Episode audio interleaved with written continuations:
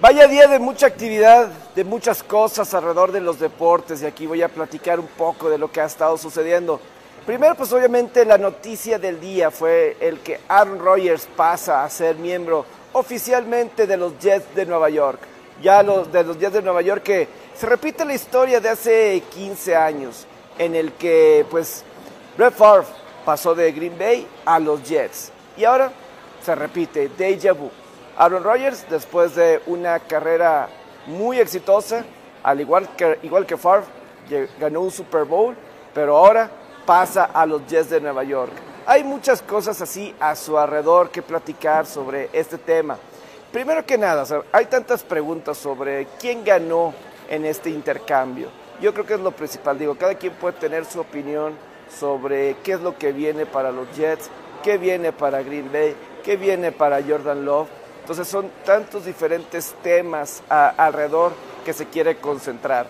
Pero yo primero que nada quiero atacar un punto, en este caso de Rogers hacia los Jets de Nueva York. Durante el día que se dio la noticia, había mucha gente alrededor de, de los medios, de los que reportan cuestiones alrededor de Aaron Rodgers, que piensa que Green Bay ganó, ganó en este intercambio, que tenía que ser en estos momentos. Tenían semanas sin hablar. Lo había platicado recientemente, que tenían semanas sin hablar Rogers y los Jets de Nueva York, que tenían mucho y eh, los Jets y Green Bay tenían mucho tiempo de, sin platicar, de negociar. ¿Qué era lo que se iba a requerir? ¿Cuándo era la fecha límite para llegar a un acuerdo entre Green Bay y Jets? Porque era claro que Green Bay ya no quería a Aaron Rodgers y, y que los Jets era el único equipo interesado en Rogers y Rogers nada más estaba interesado en jugar con los Jets. Entonces, ¿cuál iba a ser la fecha límite? Resulta que era la semana del draft. Green Bay necesitaba para saber qué, qué jugadores pueden traer, cuál iba a ser su estatus para el draft, para pues tratar de rodear su equipo. Estaba leyendo que pues para tratar de armar un equipo alrededor de Jordan Love y por parte de los Jets de Nueva York tenerlo durante pues este receso de temporada, que pudieran estar entrenando, que pudieran estar eh, preparándose para la temporada. Entonces eso fue lo principal. El draft, la semana del draft, eso causó que los dos se pusieran las pilas. Ahora, también lo que decía, la temática que muchos estaban manejando es que Jets era el más desesperado y que Green Bay obtuvo todo lo que quería. Yo no estoy convencido de eso. Yo creo que Green Bay también se dio eh, en lo que ellos querían. Ellos a fuerzas querían una primera ronda del próximo año. Pero porque creo que los Jets eh, no dieron tanto. Sí dieron en total, a Green Bay le llegan seis selecciones eh, en total. Pero, por ejemplo, para el draft del jueves, Jets sigue teniendo su primera ronda. Es más, Jets tenía la número 13 y Green Bay tenía la 15. Simplemente se cambiaron. Ahora Green Bay va a seleccionar número 13 y Jets va a seleccionar la número 15. Entonces, no está perdiendo la primera ronda, no es como si Green Bay va a tener dos selecciones de primera ronda. Y además, eh, nada más se cambiaron dos lugares, por dos lugares en la primera ronda, en el intercambio, llega Rogers a Jets cuando parecía que Green Bay pues, estaba pidiendo todo, a mí no se me hace la gran cosa, que por ahí una segunda ronda, eh, selecciones más abajo como la número 170, eh, todos ese tipo de selecciones todo ese tipo de... Entonces yo digo, yo no creo que Jets haya dado tanto, así como si estuvieran eh, apostando toda la franquicia en Aaron Rodgers. Entonces yo repito, sobre esa temática de que los Jets dieron todo y que ellos eran los más desesperados, Green Bay también era el desesperado. No se olviden de eso. Jets también quería, Jets, eh, Green Bay también quería, los dos querían, Rodgers quería y nada más era ver cuándo era la fecha límite. Era este draft, era antes de que iniciara la temporada, la pretemporada, ¿cuándo? Resulta que era el tiempo importante, era la semana del draft. Entonces ya Aaron Rodgers pasa a ser miembro de los Jets de Nueva York oficialmente. ¿Va a funcionar Aaron Rodgers con los Jets? Es complicado de señalar porque eh, hay que recordar lo que pasó con Brett Favre en ese 2008 llega a los Jets de Nueva York cuando ya Green Bay se quería deshacer de él porque ya querían darle las riendas a Rogers. Y hay que recordar, eh, los Jets no calificaron a postemporadas en el 2008. Llegaban a este, la conferencia americana, que un año antes eh, Patriotas había tenido su temporada invicto y que perdieron el Super Bowl contra Gigantes. En el primer juego de temporada regular fue cuando Tom Brady sufrió la ruptura de ligamentos y se perdió toda, toda la temporada. Nada más para que se den una idea. Eh, Miami venía de una temporada de una victoria y 15 derrotas y quien tenían de quarterback a Chuck Pennington, los Jets, pasó a Miami. Quien ganó la división ese año fue Miami, después de tener una victoria y 15 derrotas con Cam Cameron. Ahora llega a Miami Chad Pennington y es cuando debutó la, la Wildcat. Y ahí fue cuando Miami aprovechó unos partidos para ganar y llevarse la división. Mientras que por su parte los Jets con Brett Favre arrancaron la temporada con 8 victorias, 4 derrotas, una lesión en el bíceps de Favre y se cayó por completo y ya no pudieron calificar a los playoffs. Fue la única temporada de Brett Favre con los Jets de Nueva York. Cabe señalar también que eh, en lo que hablamos de los Jets hacia el mismo Green Bay de lo que pasó en aquel entonces, en esa primera temporada Green Bay no calificó postemporada con, con Aaron Rodgers, fue hasta el 2009. Entonces hay un poco de las diferencias entre aquel entonces y ahora. Ahorita sí creo que para los Jets de Nueva York, para mí no garantiza absolutamente nada, no garantiza absolutamente nada de que vayan a pelear para el Super Bowl. Sí estaba platicando, escuchaba en su podcast, Von Miller señalaba que ahora, y como muchos, Larry Fitzgerald y todavía, que esto convierte automáticamente a los Jets en favor, contendientes dentro de la conferencia americana. Es una conferencia americana mucho más peleada, que de lo que se pueden imaginar, de lo que era en ese 2008. Eh, Tom Brady era diferente, en Miami no era lo mismo. Esta, esta conferencia americana es mucho más fuerte, porque en esa división tienes a Buffalo. Esta Miami es mejor que esos delfines de Miami de Tony Sparano, mucho mejor. Eh, Patriotas como Bill Belichick no los puedes descartar. No es el mejor Patriota ni cerca de aquel entonces, que venía de temporada invicta, pero hasta ahí. Entonces, y además, eh, tienes a Cincinnati. Yo espero Pittsburgh, que va a ser un contendiente para playoff en la, división oeste. Sigue estando Patrick Mahomes y los Kansas City Chiefs. Están los, los Chargers con, con Herbert. Y no sabemos la magia que puede resultar con Sean Payton Denver y los Jaguares de Jacksonville en la segunda temporada de Trevor Lawrence trabajando, jugando para el caso de, de los Jaguares de Jacksonville, ¿no? Con Doug Peterson de entrenador en jefe. Entonces, no va a ser nada, nada sencillo la conferencia americana. Para mí, si de por sí, para mí, Rogers y Green Bay en los últimos años, en los últimos años, quedaron a deber. Totalmente. 2019, 2020, 2021, Green Bay estaba dentro del elite. Y si nos vamos un poquito más atrás, temporadas 2014, 16, desde que llegaron al Super Bowl, ¿cuántas veces fueron elite y no lograron llegar más allá? Y sobre todo en esa etapa de 2019, 20, 21 no era como si la conferencia nacional estuviera llena de equipos talentosos como el que estoy platicando en la conferencia americana. La división norte de, la nacional era bastante sencilla por parte de la, eh, de, la, división norte, porque pues Minnesota pues haya andado, ¿verdad? Eh, la defensiva decayó de Minnesota, entonces nada más era ofensiva y pues no era tanta amenaza, aunque siempre batallaban con Minnesota. Creo que eso siempre le jugaba duro a Aaron Rodgers y compañía. Detroit y Chicago siempre habían estado abajo.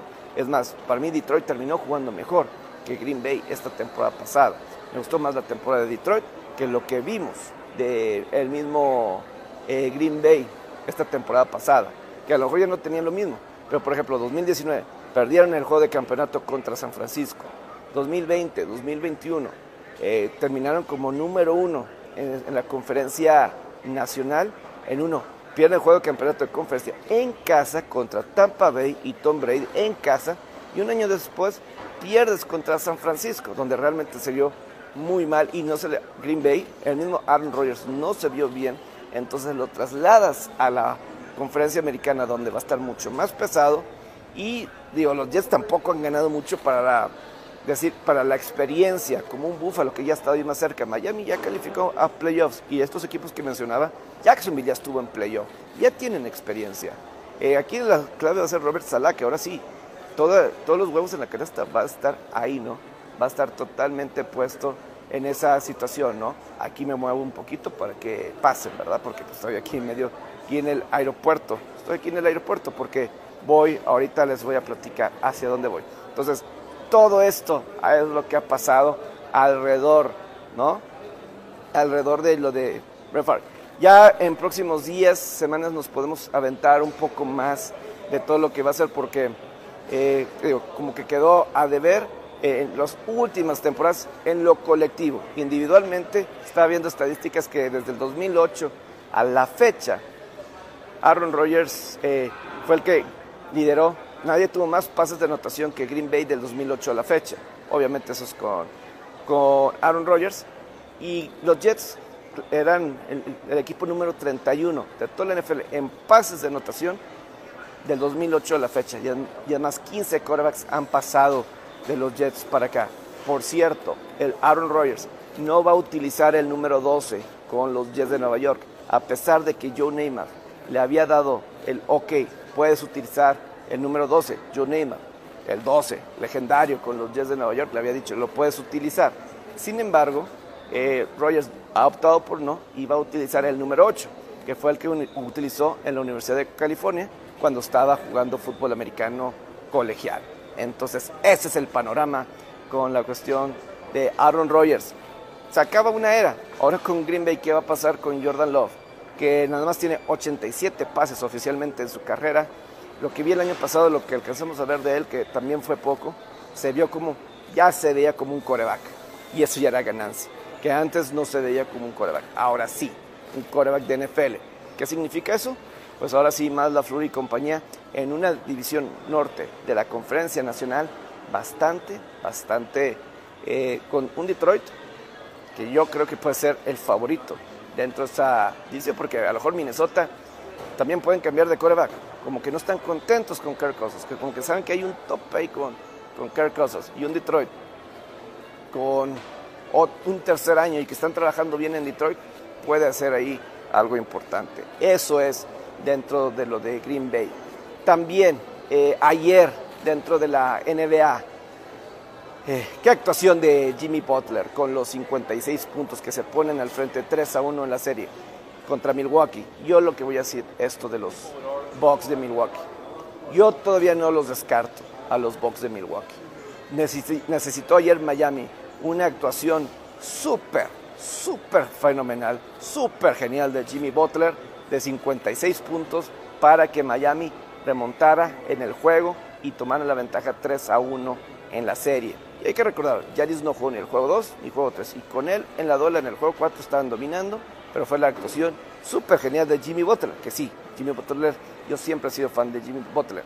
Pero para Milwaukee, esta serie todavía no se acaba. Estamos hablando que en el juego, eh, el juego 5 es Milwaukee, entonces ganas ese partido y nada más tienes que ganar el juego 6 para que de visitante en Miami para ganarte un juego 7 en tu casa, en tu casa. Y ahí, juego 7 en tu casa, la ventaja la tendría Milwaukee. Entonces, y, Milwaukee, ¿cuántas rachas de victorias llegan a tener 12, 13, 14 victorias seguidas? Definitivamente puede suceder. Mientras que del lado de los Lakers, eh, yo lo he platicado y como que esa ha sido la percepción. Tuvo que llegar alguien como Dylan Brooks para hacer eh, que nos cayera bien a muchos LeBron James, que apoyáramos a LeBron James. Por ahí surgió un video eh, en redes sociales que sacó Barstool Sports en el que LeBron James se acerca con Dylan Brooks y básicamente le dice, haz tu trabajo, eh, make, some buckets, haz canasta, de que no sabes lo que estás diciendo, no sabes lo que estás haciendo.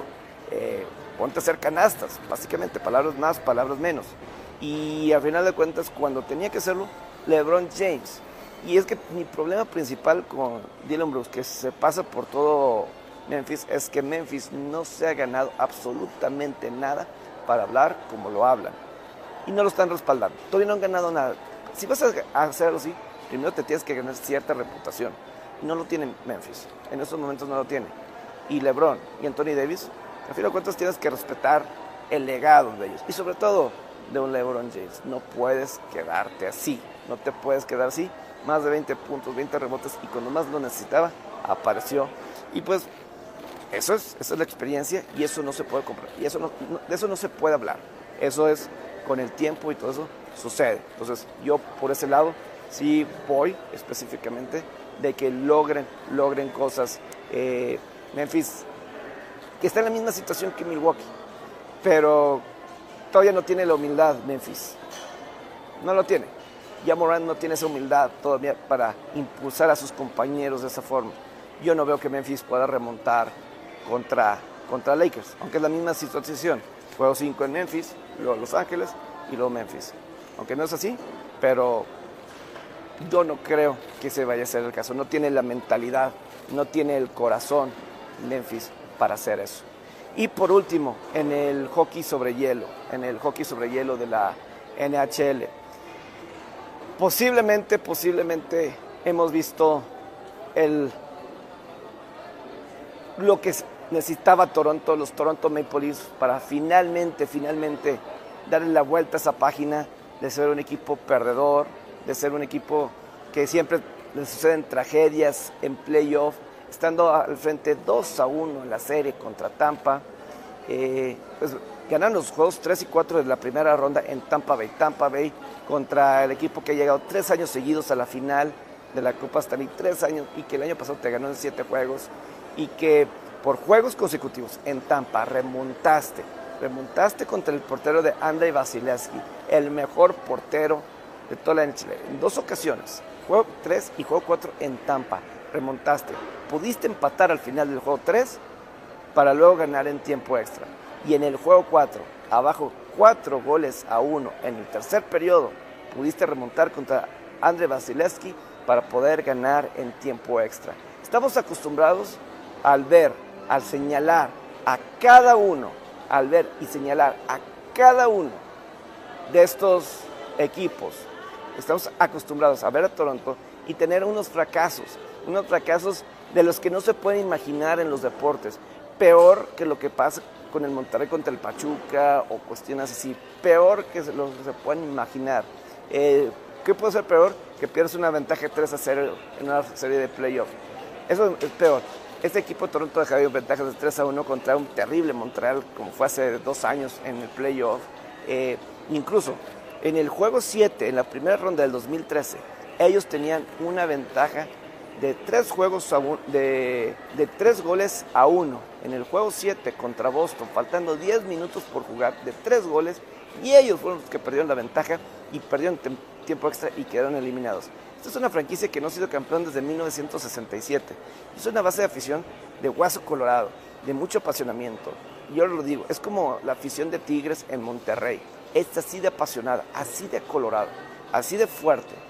Y Toronto ha tenido esos problemas una y otra y otra vez.